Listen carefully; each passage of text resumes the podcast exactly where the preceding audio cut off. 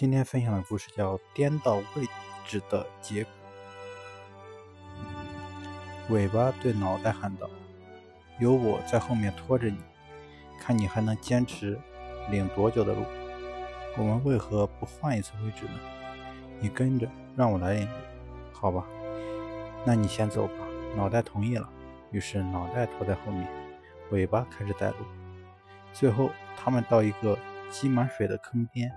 由于尾巴没有眼睛，看不见，就掉了进去，将脑袋也带进去了。